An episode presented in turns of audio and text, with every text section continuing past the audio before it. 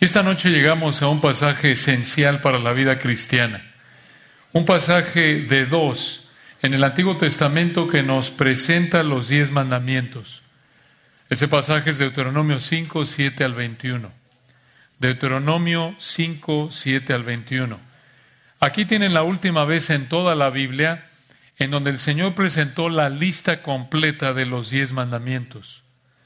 Vamos a leer el texto para comenzar, Deuteronomio 5, 7 al 21. Observen lo que dice aquí el Espíritu de Dios a través de Moisés. Deuteronomio 5, 7. No tendrás dioses ajenos delante de mí. Versículo 8. No te harás para ti escultura, ni imagen alguna de cosa que está arriba en los cielos, ni abajo en la tierra, ni en las aguas debajo de la tierra no te inclinarás a ella ni la servirás, porque yo soy Jehová tu Dios, fuerte, celoso, que visito la maldad de los padres sobre los hijos hasta la tercera y cuarta generación de los que me aborrecen, y que hago misericordia a millares, a los que me aman y guardan mis mandamientos. Versículo 11. No tomarás el nombre de Jehová tu Dios en vano porque Jehová no dará por inocente al que tome su nombre en vano. Versículo 12, guardarás el día de reposo para santificarlo, como Jehová tu Dios te ha mandado. Seis días trabajarás y harás toda tu obra. Mas el séptimo día reposo a Jehová tu Dios. Ninguna obra harás tú, ni tu hijo, ni tu hija, ni tu siervo, ni tu sierva, ni tu buey, ni tu asno, ni ningún animal tuyo, ni el extranjero que está dentro de tus puertas, para que descanse tu siervo y tu sierva como tú. Acuérdate que fuiste siervo en tierra de Egipto, y que Jehová tu Dios te sacó de allá con mano fuerte y brazo extendido. Por lo cual Jehová tu Dios te ha mandado que guardes el día de reposo. Hasta ahí cubrimos los primeros cuatro que tienen que ver con la relación del ser humano con Dios. Los últimos seis, recordarán, estudiamos en nuestro último estudio, tienen que ver con la relación del ser humano con otros seres humanos. Los últimos seis vienen aquí, versículo 16. Honra a tu padre y a tu madre, como Jehová tu Dios te ha mandado, para que sean prolongados tus días y para que te vaya bien sobre la tierra que Jehová tu Dios te da. Versículo 17. No matarás, no cometerás adulterio no hurtarás, no dirás falso testimonio contra tu prójimo. Y el último, el décimo, no codiciarás la mujer de tu prójimo, ni desearás la casa de tu prójimo, ni su tierra, ni su siervo, ni su sierva, ni su buey, ni su asno, ni cosa alguna de tu prójimo. Hoy tenemos planeado estudiar los primeros cuatro de los diez mandamientos. Recuerden cómo encaja este pasaje aquí en Deuteronomio 5. Dijimos que en Deuteronomio 4, 44 al 5, 33 estamos aquí a partir de Deuteronomio 4. Recuerdan ustedes versículo 44, en el segundo de tres sermones que constituyen el libro de Deuteronomio. Estos son sermones de Moisés que le explicó, recuerdan, a la segunda generación de israelitas, explicó y aplicó prácticamente la ley a esta segunda generación de israelitas, los hijos que salieron del Éxodo allá por el 1405, 1405 antes de Cristo, a punto de entrar a la tierra prometida. Y aquí en Deuteronomio 4, 44 al 5, 33, dividimos esta sección en cinco partes. Recordarán, estamos estudiando cinco elementos, cinco elementos del recordatorio de los diez mandamientos que te enseñan cómo se aplican a tu vida. Cinco elementos del recordatorio. Es un recordatorio porque el Señor los había dado unos 40 años antes. Recuerdan en Éxodo 20, en el monte Sinaí. Aquí Él los recuerda. Cinco elementos del recordatorio de los diez mandamientos que te enseñan cómo se aplican a tu vida.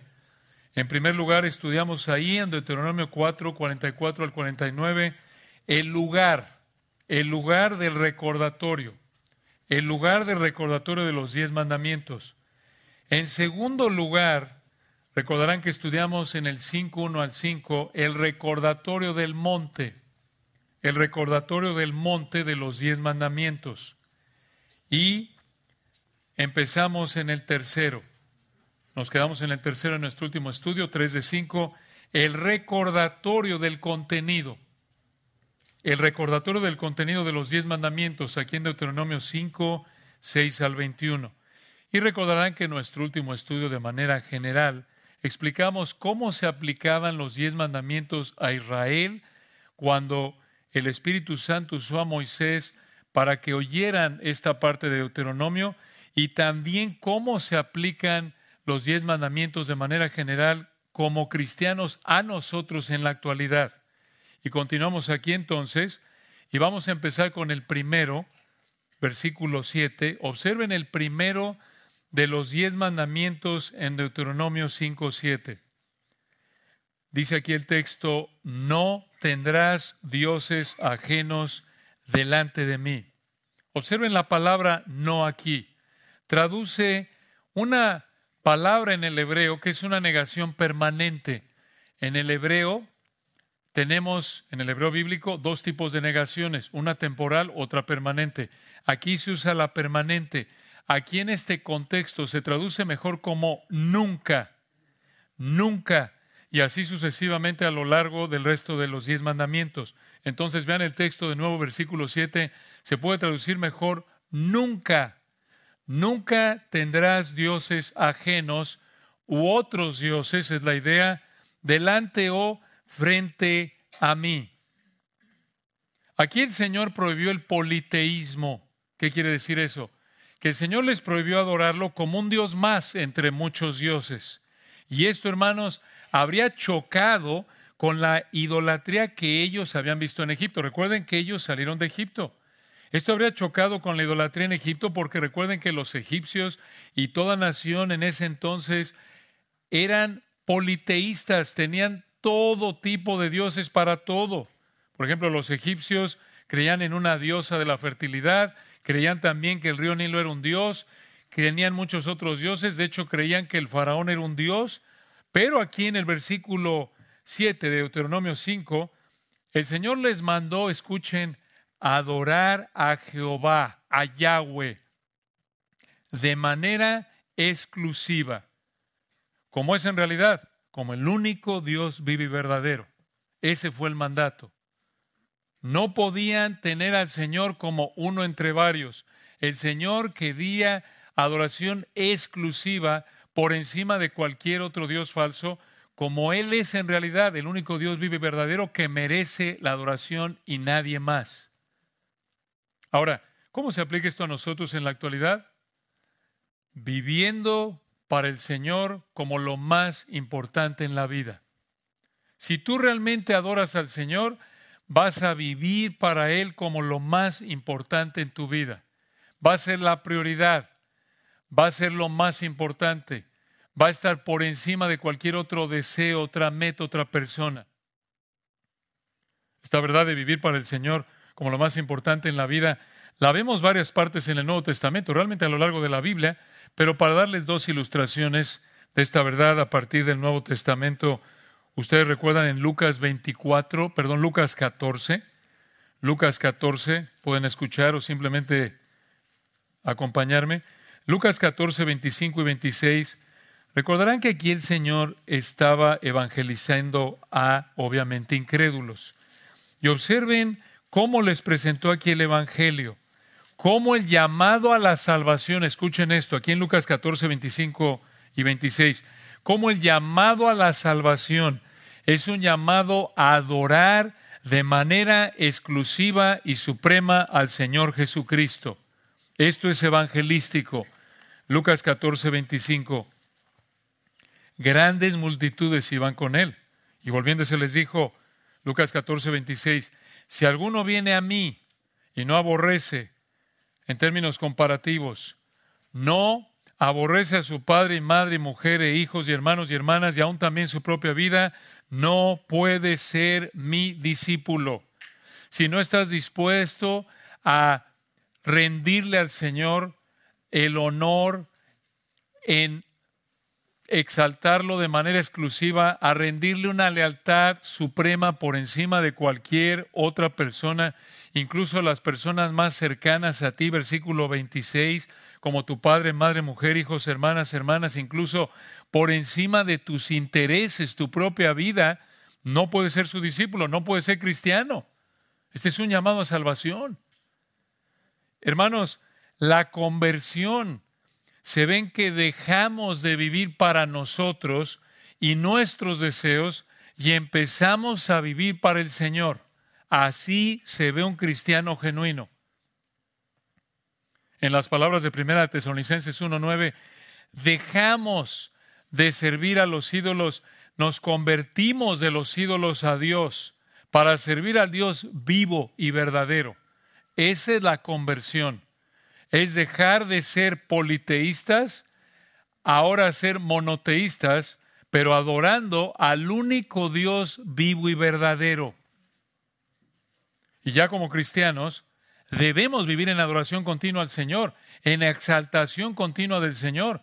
Esto lo vemos, por ejemplo, en Romanos 2.1, ahí cuando Pablo dijo en Romanos 2.1, así que hermanos, os ruego por las misericordias de Dios que presentéis vuestros cuerpos en sacrificio vivo, santo, agradable a Dios, que es vuestro culto. Racional es nuestra expresión de adoración al Señor. Entonces, no puedes vivir para el Señor y para el dinero al mismo nivel de importancia. No puedes vivir para el Señor y tu familia o tu trabajo o tu cuerpo al mismo nivel de prioridad. Eso viola el primer mandamiento. Si tú colocas cualquier interés, cualquier idea, cualquier persona al mismo nivel del Señor, estás violando el primer mandamiento. A eso apunta, regresen ahí, Deuteronomio 5, 7. No tendrás, nunca tendrás otros dioses frente a mí, delante de mí. Es la idea. Bastante claro, ¿no es cierto? Así de claro, y recuerden, esto se aplica en términos de santificación así, pero también en términos de evangelismo igual. Cuando estás evangelizando a un incrédulo, muy simple, le dices, ¿sabes qué?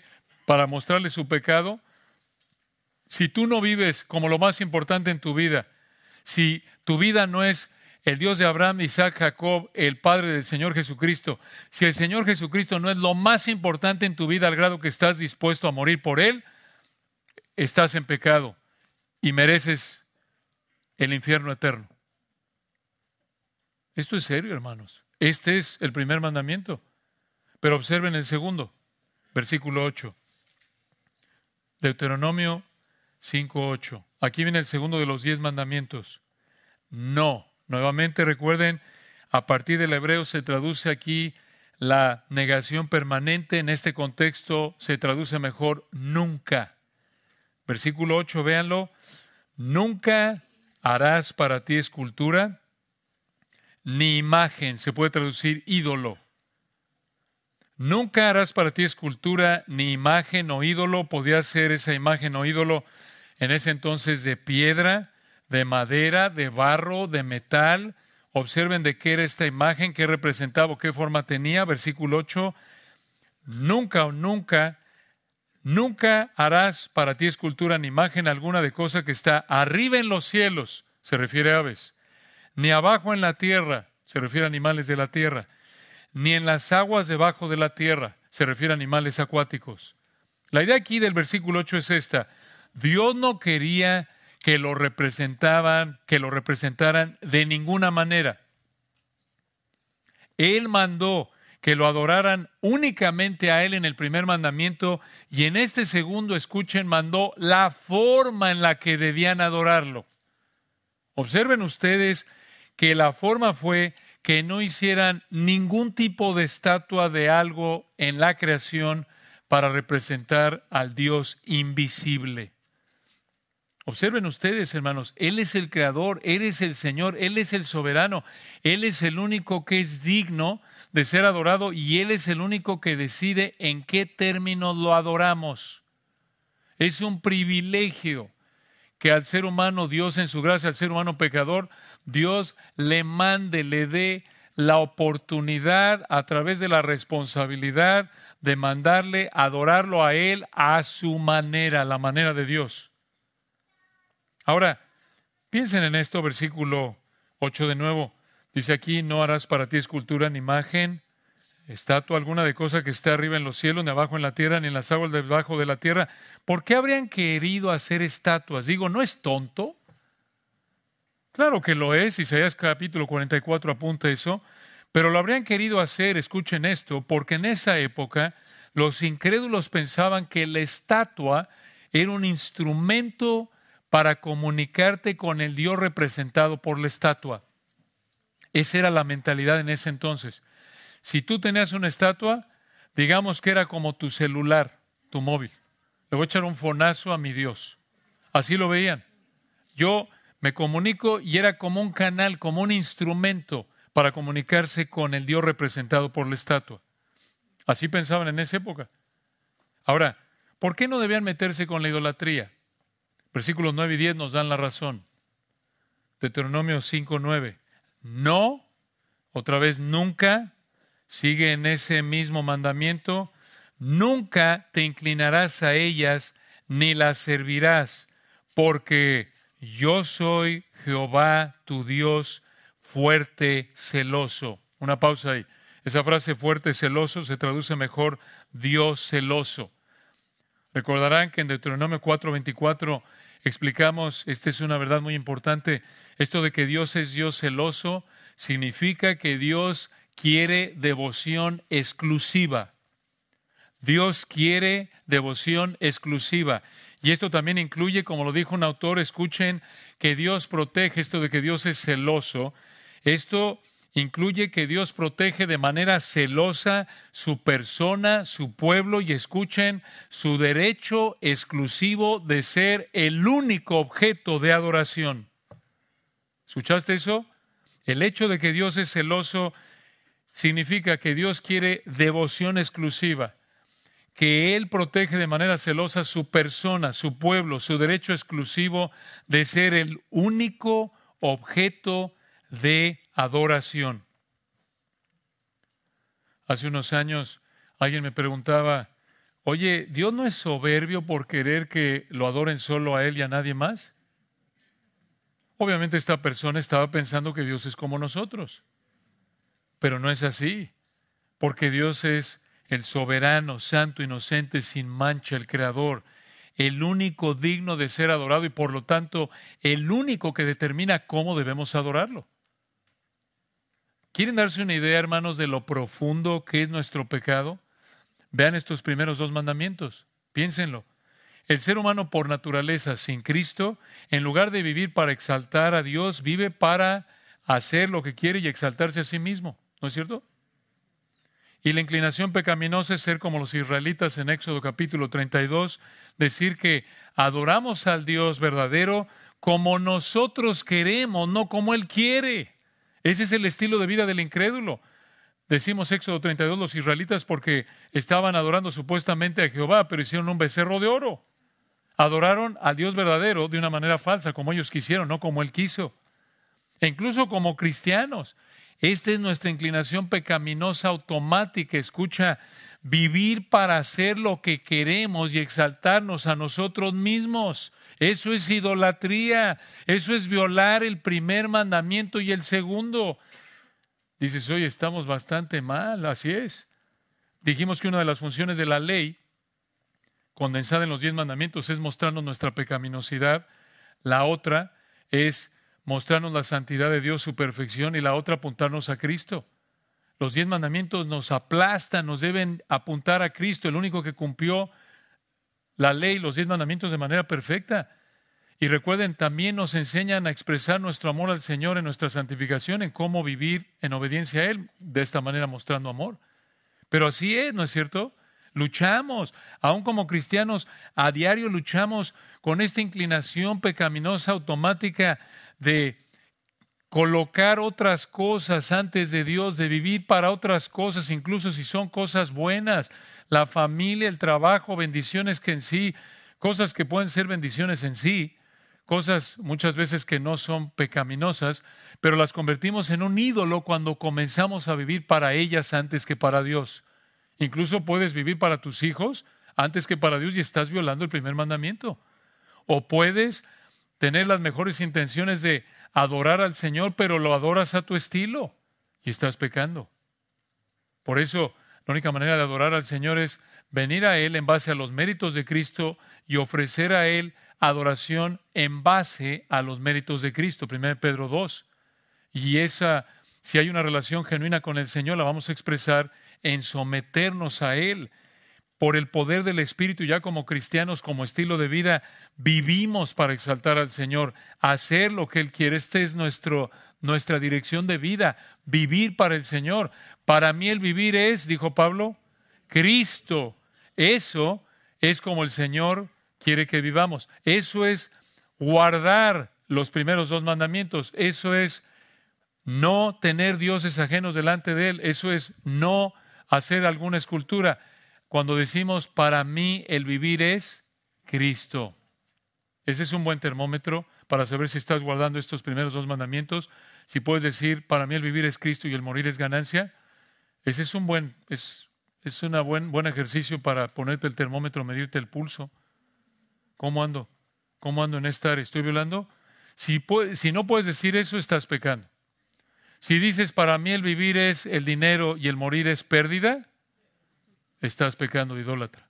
Y así es. Escucha, si tú no puedes decir, para mí el vivir es Cristo, cualquier otra cosa para la que vivas va a ser pérdida si mueres. Claro, porque son cosas temporales que solo tienes aquí en la tierra. Si puedes decir, para mí el vivir es Cristo, entonces vas a decir, el morir es ganancia, porque lo más preciado es Cristo y eh, cuando el Señor te quite la vida o te lleve en el rato, vas a estar con lo más preciado que es tu Señor, Cristo. Pero si para ti el vivir es tu carro, el morir va a ser pérdida, porque vas a perder, no vas a poder estar con el carro.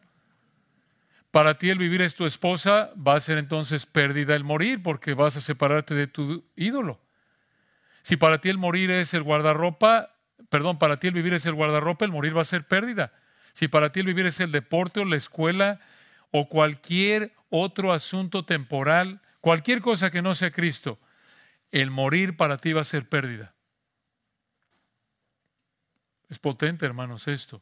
Esto nos debe llevar a reflexionar y nos recuerda, como dijo Calvino hace años, el corazón humano es una fábrica de ídolos. Esto nos confronta, dices, qué barbaridad, soy un idólatra de cuarta. Así es, aún como cristianos luchamos con los ídolos. Pablo, por eso les dijo a los colosenses en Colosenses 3:5 que tenían que hacer lo terrenal, hacer morir lo terrenal en vosotros, entre esas cosas, avaricia, que es idolatría. Cuando ves a Israel luchando tanto con la idolatría, dices, estos, qué tontos ahí. ¿Quién, quién lucha con querer ahí hacer una estatua y postrarse? Bueno, en nuestra época no luchamos con esa expresión de idolatría, pero como pueden ver por lo que estamos explicando, luchamos con otras expresiones de idolatría, ¿no es cierto? Entonces, los israelitas no debían hacer ni adorar estatuas porque el Señor es celoso. La idolatría provoca su ira. Versículo 9 viene aquí otra verdad muy importante. Les explica y les dice aquí, Deuteronomio 5, 9, véanlo.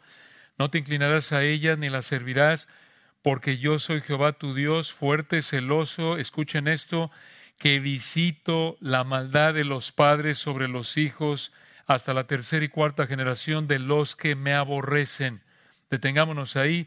Tenemos que desempacar esto. Esto hay que estacionarse ahí, hermanos. Escuchen.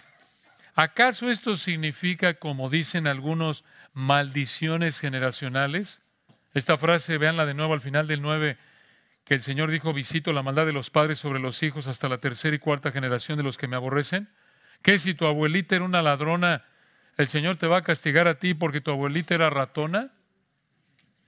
Esto de que Dios visita la maldad de los padres sobre los hijos no significa que Dios iba a castigar a los hijos por el pecado de sus padres. Dices tú, oye, pero a primera vista, honestamente, el versículo 9 apunta a eso, ¿no? Visito la maldad de los padres sobre los hijos. Oye, eso me suena a primera vista que Dios iba a castigar a los hijos por el pecado de los padres, pero eso no es lo que significa. ¿Cómo lo sabemos? Deuteronomio 24, 16. Lo pueden apuntar o escuchar o ver o las tres juntas. Deuteronomio 24, 16. Dice en Deuteronomio 24, 16, vean, gracias al Señor por esta claridad que nos ayuda, contribuye a entender. Deuteronomio 5, 9 dice, Deuteronomio 24, 16, los padres no morirán por los hijos. Y escuchen esto, ni los hijos por los padres. Mucha atención, cada uno morirá por su pecado. Esta es una verdad bíblica vital, esencial. Cada uno es responsable por su pecado. El alma que pecare esa morirá. Ezequiel 18, 19 al 32.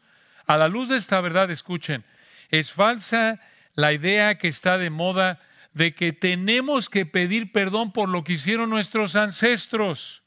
Lo han visto mucho en el mundo actualmente, ¿no es cierto? O hombre, no pido perdón porque mi tatara, tatara, abuelito mató a este grupo de personas, perdónenme, les dice a los tataranietos. No, hermanos, aquí está, cada uno morirá por su pecado. Entonces, regresando a Deuteronomio 5.9, ¿qué significa la frase esta? ¿Qué significa que visito la maldad de los padres sobre los hijos hasta la tercera y cuarta generación de los que me aborrecen?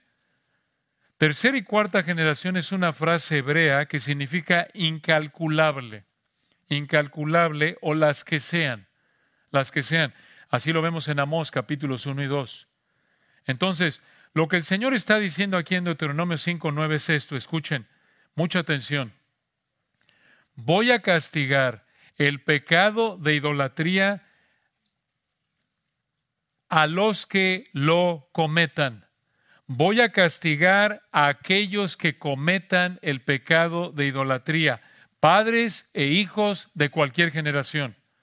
Voy a castigar el pecado de idolatría. Voy a castigar al que comete este pecado sin importar si son padres o hijos de cualquier generación. Entonces la idea es, si los hijos de la tercera o cuarta generación o de la generación que fuera, si esos hijos escogían pecar de idólatras, entonces Dios los iba a juzgar.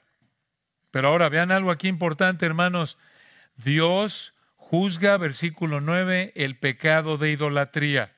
Ahí lo dice, visito la maldad. Pero también vemos que no solo juzga el pecado de idolatría, sino que también es responsable cada uno por su pecado, ya lo vimos. Pero antes de ahondar en este punto de la responsabilidad del pecado, noten, observen algo aquí que vamos a explicar en un momento en el 10. Dice aquí el 9 al final, véanlo, de los que me aborrecen los que me aborrecen. En otras palabras, un israelita, si pecaba de idólatra, estaba demostrando odio hacia el Señor. Estaba demostrando que aborrecía al Señor en ese punto a través de esa acción. Pero escuchen, aquí vemos entonces en el versículo 9, uno, que Dios juzga el pecado de idolatría, dos, que el pecado de idolatría muestra odio hacia Dios, y tres, que cada uno de nosotros es responsable por su pecado. Cada uno de nosotros es responsable por su pecado. Muy importante esto. Tenemos que hablar de esto, tenemos que acampar aquí un momento. Tu pecado es tu culpa y de nadie más. Tu pecado es tu culpa y de nadie más.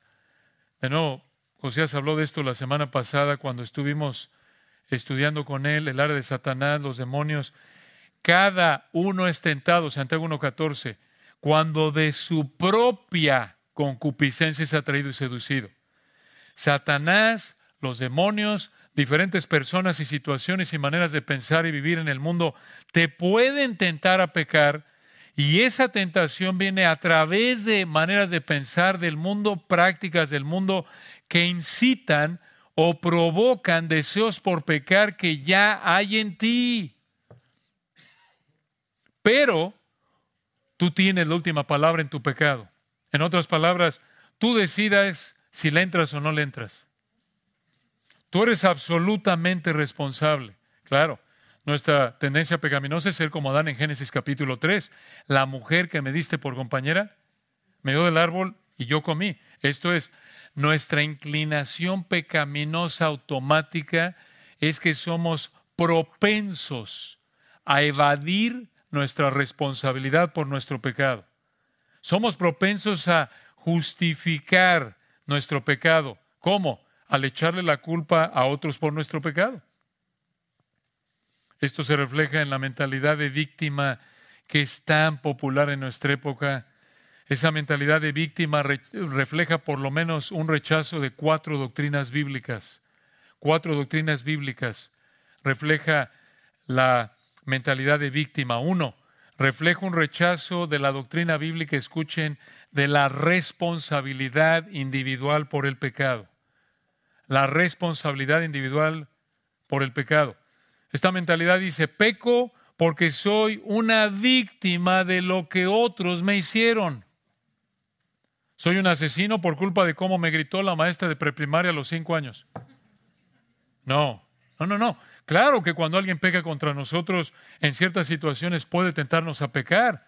Si alguien dice cosas falsas contra nosotros, nos vemos tentados a querer vengarnos y dañar a la persona que nos difamó, pero el pecado de alguien más jamás justifica que yo peque.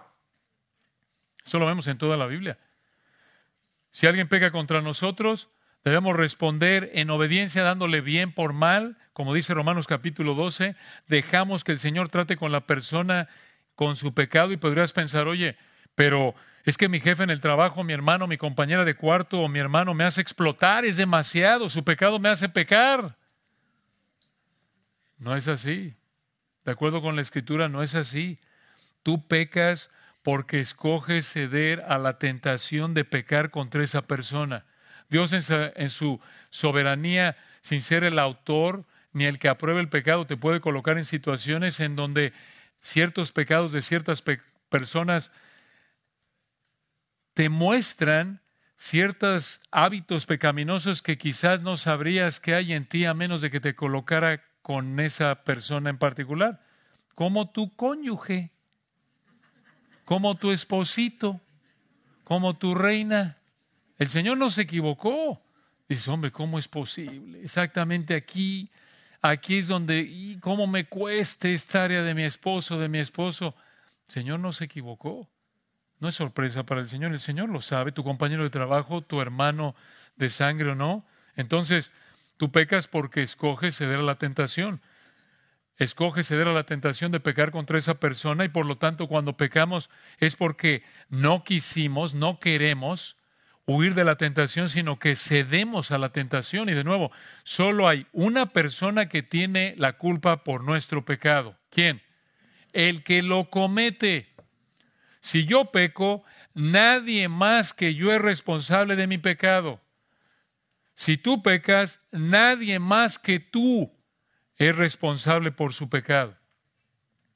Hermanos, esta es una verdad tan importante, tan elemental, pero tan opuesta a la manera de pensar del mundo, tan opuesta a nuestra inclinación pecaminosa, que a veces ni nos damos cuenta, hermanos. Simplemente mantengan esto en mente conforme están luchando con algún pecado con alguien en su familia, en su trabajo, y van a ver con qué frecuencia de inmediato cuando pecan, inmediato, de manera automática es, ah, es que está, él. Le echamos la culpa a alguien más y tienes desde con tus pequeños, con tus hijos pequeños o la edad que sea, ayudarles a pensar de esta manera, obvio, horas que el Señor les concede arrepentimiento y fe, pero Tienes que estarlos confrontando con esto. No, no es culpa de tu hermana, ni de tu papá, ni de los ogros de la escuela, ni del entrenador, ni de la maestra. Es tu culpa si pecas. Entonces, a menos de que reconozcas que la culpa de tu pecado es tuya y de nadie más, escucha, no vas a enfrentar el pecado como Dios quiere. Y no vas a cambiar, no te vas a arrepentir, porque no vas a enfrentar el pecado de acuerdo a lo que el Señor dice en su palabra. Si estás teniendo problemas en tu matrimonio, cualquier, cualquier situación, piensa, Señor, ayúdame, ayúdame a ver mi pecado. No le des la vuelta a tu pecado. Examínate. Te vas a dar cuenta con qué frecuencia evades tu responsabilidad. Culpas a otros por tu pecado. Hay una segunda doctrina que niega la mentalidad de víctima, esto es la mentalidad de víctima niega una segunda doctrina, la soberanía de Dios. La soberanía de Dios. Cuando tú te haces la víctima, cuando tú dices, yo pequé por culpa de alguien más, estás negando la soberanía de Dios. Pero dices, no sabes lo que he sufrido, no sabes el daño que me ha causado tal o cual persona. Yo no, pero el Señor sí. No negamos el sufrimiento causado en tu vida por el pecado de otros, pero recordemos que el Señor cumple sus propósitos eternos para cada uno de nosotros, incluso mediante el sufrimiento que otros nos causan. Escuche esto, esto es vital.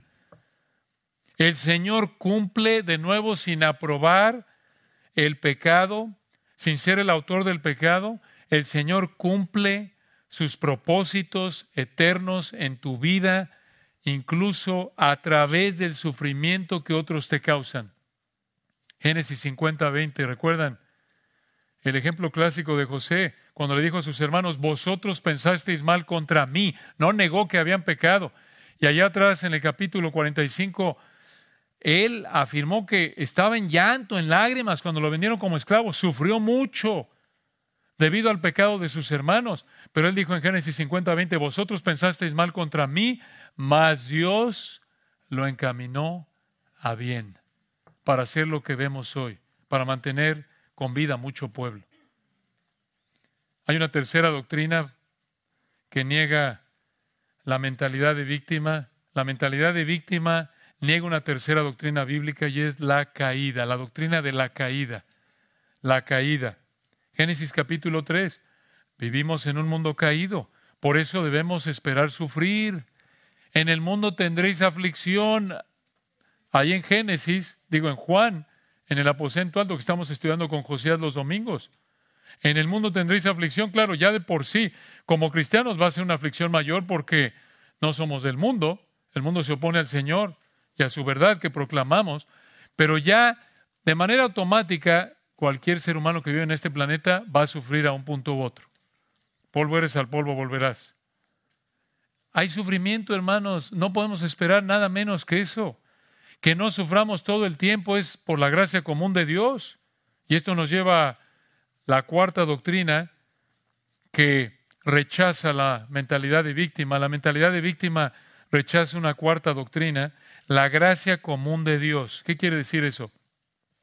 Mateo 5:45, Dios hace salir su sol sobre malos y buenos. Aunque todos somos pecadores, Dios nos concede disfrutar de cierto nivel de bendiciones temporales. Aun cuando tienes creyentes incrédulos, Dios les concede disfrutar de una comida rica, un hermoso clima, de estar con familia, de disfrutar de ciertas bendiciones temporales debido al trabajo. Eso es gracia común. Muestras de favor que Dios da a creyentes incrédulos, aunque no lo merecemos. Pero dices tú, ¿cómo? ¿Cómo, cómo la mentalidad de víctima niega la gracia común de Dios? Escucha, no importa lo mucho que alguien te haya hecho sufrir, si no estás en el infierno, es porque Dios te ha mostrado su gracia común. ¿Por qué? Porque todos somos pecadores. Todos merecemos que el Señor nos dé lo que merecemos por nuestro pecado. ¿Qué es? infierno eterno. Romanos 3:23, todos pecaron. Romanos 6:23, la paga del pecado es muerte. Pero la mentalidad de víctima piensa que merece más que el infierno y el sufrimiento que enfrenta en la tierra no es lo que merece la mentalidad de víctima y esto refleja soberbia. Porque cuando tú piensas cuánto he sufrido, yo no merezco esto, ah, ahí hay un foco rojo. ¿No mereces eso? Mereces eso y yo también y más, mucho más, merecemos el infierno eterno. Cuando tenemos esa mentalidad de víctima que pensamos que no merecemos todo lo que hemos sufrido, reflejamos soberbia, reflejamos que negamos que somos un pecador que merece, únicamente merece que Dios nos dé el infierno, y negamos que lo que no es infierno es gracia. Es gracia. Entonces, a la luz de esto, escucha, incluso el sufrimiento que vivimos es una muestra de gracia común, porque no es lo que merecemos. Lo que merecemos es infierno eterno. Eso es lo que merecemos. No nada que hay de mí, pobrecito. ¿Qué pobrecito? ¿Dónde estamos? ¿Estamos en el infierno eterno? No. Y aún en el infierno eterno no podemos decir pobrecito porque eso es lo que merecemos si es que alguno termina en el infierno eterno, obvio, por no haberse arrepentido y creído. Nadie va a poderle decir al Señor en el infierno, Señor, te pasaste. Es demasiado, ay de mí, pobre de mí. No, no es justicia perfecta. Entonces, en Deuteronomio 5, 9, regresen ahí. El Señor les dijo a los israelitas, voy a juzgar al que comete idolatría, no importa de qué generación sea, no importa quién sea, eso muestra odio hacia mí. Y en contraste a esto, vean el versículo 10, para motivar a los israelitas a no hacer eso, a no cometer idolatría, el Señor les dijo, Deuteronomio 5.10, que hago misericordia en el hebreo Jesé, de esa hermosa palabra que en resumen significa amor leal. Versículo 10, véanlo, y que hago misericordia a millares. Vean nada más el amor del Señor, millares. ¿Quiénes? Especifica, a los que me aman y guardan mis mandamientos. Qué verdad. Vean esto, hermanos. Actuar de manera idólatra, versículo 9, demuestra odio a Dios. Cuando no vivimos para el Señor como lo más importante en la vida, demostramos odio hacia Él.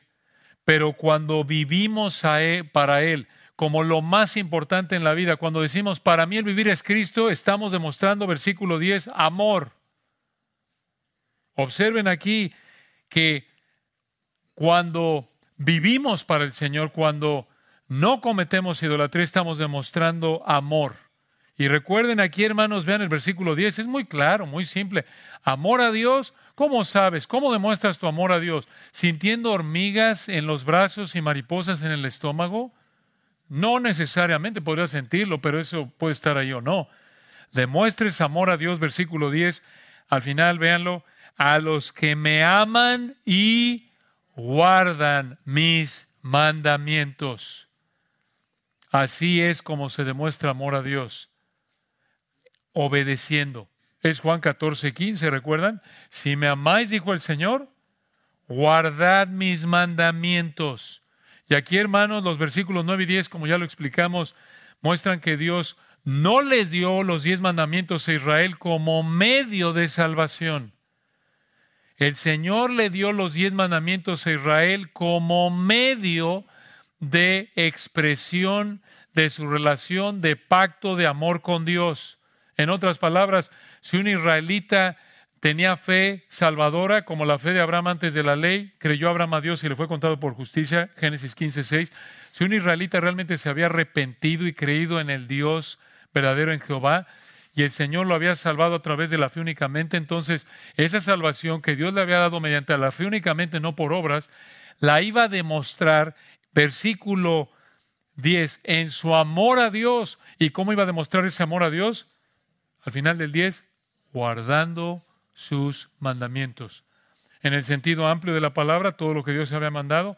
En el sentido aquí estricto de los versículos 8 al 10, 7 al 10, demostraba su amor al Señor al vivir de manera exclusiva para Él, al no tener otros dioses delante de Él, al no inventar alguna forma de adoración que Dios aborrecía. Así era como el israelita demostraba amor a Dios. Entonces, véanlo aquí, versículo 9 y 10. Esto otra vez confirma, esto es muy importante recordarlo, hermanos, que Dios no les dio los diez mandamientos para que si ellos los obedecían, entonces el Señor los salvaba. No, Dios les dio los diez mandamientos para que demostraran su relación de fe, de pacto, para que expresaran su amor a Él, debido a que ya tenían fe salvadora. ¿Lo ven? Esto vuelve a apuntar a que la salvación siempre ha sido a través de la fe, siempre a través de la fe. Claro que este amor a Dios, hay que aclarar, manifestado en obediencia, y lo veremos más adelante si el Señor quiere, este amor a Dios manifestado en obediencia solo podía ser posible si Dios hacía que nacieran de nuevo, como lo indica Deuteronomio 36, apuntando allá al nuevo pacto. Deuteronomio 36. El nuevo nacimiento es algo que solo el Espíritu Santo puede ejecutar en la persona que Él quiere, como lo vemos en Juan capítulo 3. Solo a los que Dios ha hecho renacer son los que aman a Dios, como dice 1 Pedro 1. ¿Por qué? Porque por naturaleza odiamos a Dios y no tenemos ni el deseo ni la capacidad de obedecerlo. Romanos capítulos 3 y 8. Ahora observen el tercer mandamiento, versículo 11. Los últimos dos para esta noche son más breves. Nos estacionamos ahí por que era más extenso este mandamiento del 8 al 10. Vean el tercer mandamiento de Deuteronomio 5:11. No, de nuevo a partir del hebreo, mejor nunca, nunca tomarás el nombre de Jehová tu Dios en vano. ¿Qué significa esto? Empecemos por recordar qué significa la frase el nombre de Dios. Significa Dios mismo. Dios mismo. Esto lo vemos en Éxodo 34, 5 al 7. Éxodo 34, 5 al 7, en donde, donde vemos que el nombre de Dios son sus perfecciones, sus atributos, sus cualidades, todo lo que Él es. Estamos hablando de lo mismo, son, digamos, sinónimos en términos generales, decir perfecciones de Dios, atributos de Dios, cualidades. Entonces, Ahí en el versículo 11, el nombre de Dios significa Dios mismo. Ahora, tomar el nombre de Dios en vano, escucha, no significa jurar en el nombre de Dios. tomar el nombre de Dios en vano no significa jurar en el nombre de Dios. Esto lo sabemos porque allá adelante en Deuteronomio 6.13, en Deuteronomio 6.13, Dios le mandó a los israelitas a jurar por su nombre. Entonces, ¿qué significa que ellos no debían, versículo 11, no jurar en el nombre de Dios? Bueno, de nuevo, para entender esto, como cualquier pasaje de la Biblia, tenemos que regresar al pasado, regresar al momento en el que el Espíritu Santo usó a Moisés para escribir esto. Escucha, en ese entonces, cuando el Espíritu Santo escribió esto a través de Moisés, la gente en esa época usaba los nombres de sus dioses falsos como si fueran un amuleto, como si fueran una palabra mágica, para que sus dioses hicieran lo que ellos querían. Entonces, no jurar por el nombre de Dios significa que los israelitas no debían usar el nombre de Dios como si fueran una palabra mágica, como si fuera una palabra que puedan usar para hacer que Dios hiciera lo que ellos querían. A eso se refiere no tomar el nombre de Dios en vano. Ahora, versículo 11, vean por qué. ¿Por qué al final del 11 no debían tomar el nombre de Dios en vano? Porque no dará por inocente, esto es, no dejará sin castigo Jehová al que tomare su nombre en vano. ¿Cómo va a castigar Dios o cómo iba a castigar Dios al que tomara su nombre en vano? No nos dice, no lo dice, pero una ilustración es Jeremías 27, 15. Allí en Jeremías 27, 15 vemos que la muerte fue el castigo por usar el nombre de Dios en vano y de hecho Dios mandó la pena de muerte para los que no cumplieran ese mandamiento. Ahora, ¿cómo aplicamos este mandamiento a no tomar el nombre de Dios en vano? Una frase, teme a Dios. Teme a Dios. Por supuesto que no debes usar el nombre de Dios como si fuera una fórmula mágica, pero la actitud que está detrás de esto es el temor a Dios, esta es la actitud de raíz, ser respetuoso al ser Señor. Muestra respeto, temor santo al Señor. Recuerden que primera de Pedro 2.17 nos manda temer a Dios. Si tú temes a Dios, no vas a estar usando su nombre como si fuera una palabra mágica, una palabra cualquiera. Ahora vean el último para terminar, versículo 12. Aquí en los versículos 12 al 15 encontramos brevemente el cuarto de los diez mandamientos. Este es el mandamiento a guardar el día de reposo. Recuerden, este es el cuarto y el último que tenía que ver en términos de su relación con Dios. A partir de el quinto y hasta el décimo, los últimos seis, tenían que ver con su relación con otros. Vean el versículo 12, Deuteronomio 5, 12. Guardarás el día de reposo. Este es el día que conocemos como sábado. Guardarás el sábado, versículo 12, para santificarlo. Esto es, era un día apartado para Dios. Continúa el 12, como Jehová tu Dios te ha mandado. Versículo 13, seis días trabajarás, harás toda tu obra. Trabajaban de domingo a lunes, descansaban el sábado. Versículo 14, más el séptimo día, de nuevo trabajaban de domingo a de domingo a viernes, perdón, dije lunes, despierten hermanos, ¿qué pasó? Trabajaban el primer día de la semana, por eso en el Nuevo Testamento todavía se tiene ese trasfondo, esto es de contar los días así, el primer día de la semana era el domingo, porque el séptimo día era el día de reposo, desde, desde la creación lo vemos así en Génesis capítulo 1, ¿recuerdan? Y 2. Entonces, seis días trabajarás, harás toda tu obra, esto es de domingo a viernes. Versículo 14, más el séptimo día, este es el sábado, es reposo a Jehová tu Dios. Ninguna obra harás tú, ni tu hijo, ni tu hija, ni tu siervo, ni tu sierva, ni tu buey, ni tu asno, ni ningún animal tuyo, ni el extranjero que está dentro de tus puertas, para que, escuchen esto, descanse tu siervo y tu sierva como tú. ¿Qué significa esto? Debían dejar de trabajar como trabajaban normalmente los seis días de la semana, de domingo a viernes. La idea es que descansaran, dice aquí el texto, para que descanse, versículo 14. La idea es que descansaran, escuchen, para concentrarse en Dios, pero no iban a dejar de hacer las actividades necesarias para vivir, ni dañar a un hombre o animal para descansar, como lo vemos ahí en Marcos, en Mateo capítulo 12, porque los fariseos y a lo largo de la historia los judíos torcieron este mandato, inventaron todo tipo de reglas humanas para decir que no debían trabajar. Y lo que el Señor quiso decir, descansen de su trabajo cotidiano. No quiere decir que no pueden hacer lo necesario para vivir o ayudar a alguien en necesidad. Mateo capítulo 12. Entonces, el Señor quería que no trabajaran el, el sábado de cada semana. El propósito primordial era que se concentraran en el Señor. El propósito secundario era que descansaran.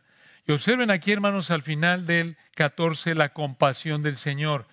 Ninguna obra harás tú, ni tu hijo, ni tu hija, ni tu siervo, ni tu sierva, ni tu buey, ni tu asno, ni ningún animal tuyo, ni el extranjero que está dentro de tus puertas, para que descanse tu siervo y tu sierva como tú.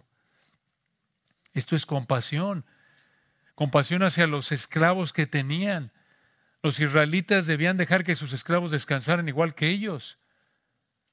Un gran recordatorio, como lo vemos en Efesios 6, Colosenses 4, si tú eres un supervisor, un jefe de trabajo, un, un empresario y tienes autoridad para decidir cómo tratas a tus empleados, ve esto, compasión es el principio, sé compasivo.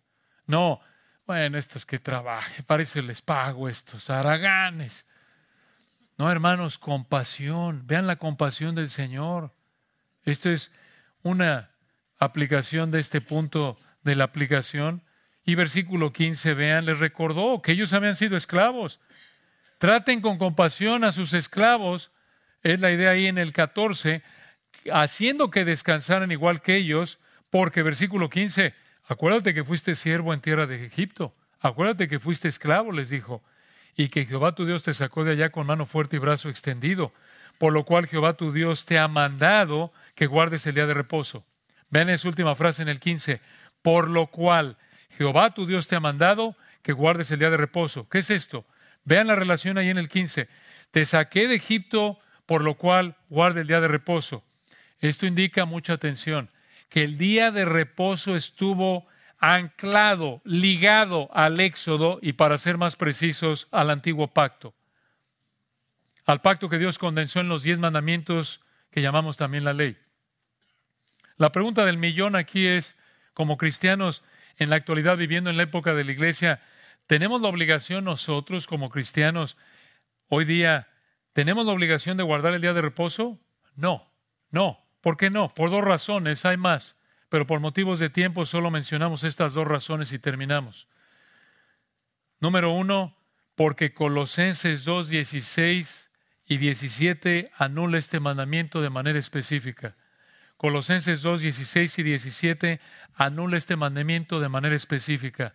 Por tanto, nadie os juzgue en comida o en bebida o en cuanto a días de fiesta, luna nueva, días de reposo, todo lo cual es sombra de lo que ha de venir, pero el cuerpo es de Cristo. Ya vino Cristo, no hay necesidad de guardarlo. El día de reposo, como toda la ley apuntaba a algo de quién es el Señor y su obra. Ya no, no es necesario. Hebreos 4. Estamos ya en el reposo de la salvación. Ya el Señor lo cumplió, ya el Señor nos da ese reposo a través de la fe en Él, en arrepentimiento y fe, únicamente fe arrepentida, no por nada que hagamos, no por oír la Biblia, no por hacer obras buenas, no por tratar bien a la gente, no, es únicamente en base a la vida, muerte y resurrección de Cristo, únicamente. Segunda razón por la que no debemos guardar el día de reposo como cristianos, el día de reposo fue una señal del pacto mosaico. El día de reposo fue una señal del antiguo pacto, de la ley. Esto lo vemos en Éxodo 31, 17 y apunta algo de esto ahí mismo el texto en Deuteronomio 5, 15. Pero en Éxodo 31, 16 y 17, escuchen lo que dice. Éxodo 31, 16 y 17. Guardarán pues el día de reposo los hijos de Israel, celebrándolo por sus generaciones por pacto perpetuo. Escuchen esto. Éxodo 31, 17. Señal es para siempre entre mí los hijos de Israel, porque en seis días hizo Jehová los cielos y la tierra, y en el séptimo día Jesús reposó. Entonces, el día de reposo fue una señal del pacto mosaico, así como el pacto noéico tuvo el arco iris como señal, Génesis 9, así como el abrámico tuvo la circuncisión como señal, Génesis 17, así también el pacto mosaico o antiguo pacto tuvo como señal el día de reposo. Y como en el Nuevo Testamento ya no estamos bajo el pacto mosaico, no es necesario guardarlo. Hebreos capítulos 8 y 9, por ejemplo, indican que el nuevo pacto reemplazó al antiguo pacto. El Señor en la cruz cumplió su vida, muerte, cumplió el antiguo pacto, lo reemplazó por el nuevo.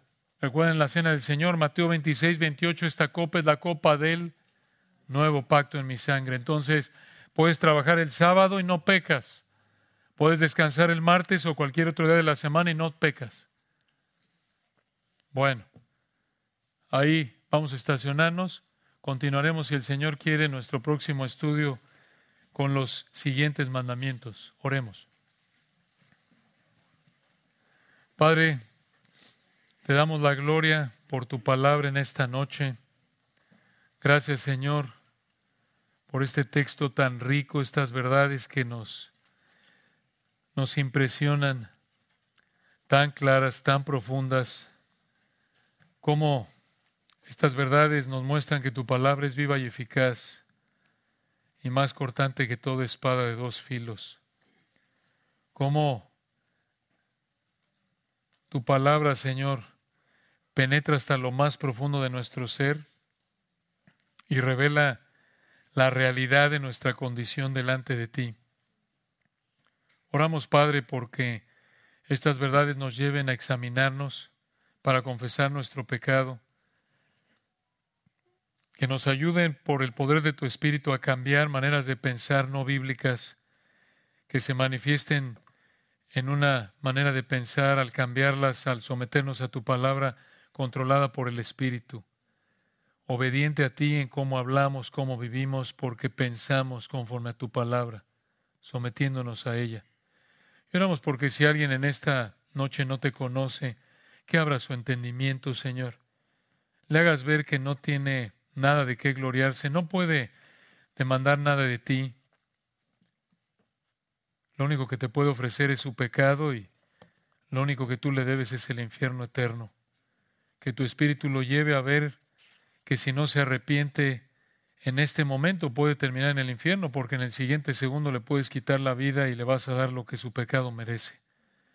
Pedimos tu misericordia, Señor, que abras el entendimiento de aquellos que no te conocen, clamen a ti, crean en el Señor Jesucristo y sean salvos para tu gloria. Amén.